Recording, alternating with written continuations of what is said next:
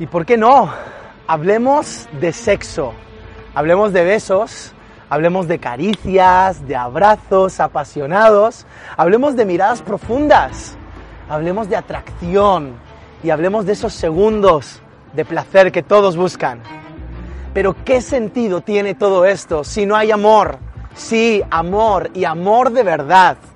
El amor que permanece, el amor que acompaña, el amor que lo da todo, que lo entrega todo sin esperar nada a cambio.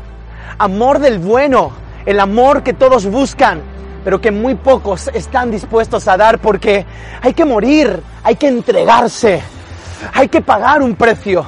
Y es verdad que amar de esta manera genera incertidumbre, apostarlo todo a una sola carta. ¡Qué locura!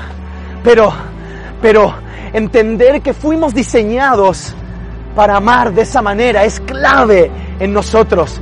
Y esta es nuestra victoria, nuestra garantía, porque nuestra vida se basa en eso. Y somos felices cuando amamos y cuando amamos somos plenos. Amar es un verbo, no un sustantivo, es la acción que mueve el mundo.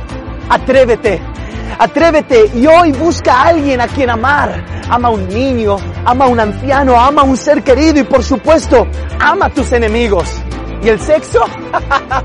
claro que sí, por favor. Cuando hay respeto, compromiso y amor. Mucho amor. Y amor del bueno.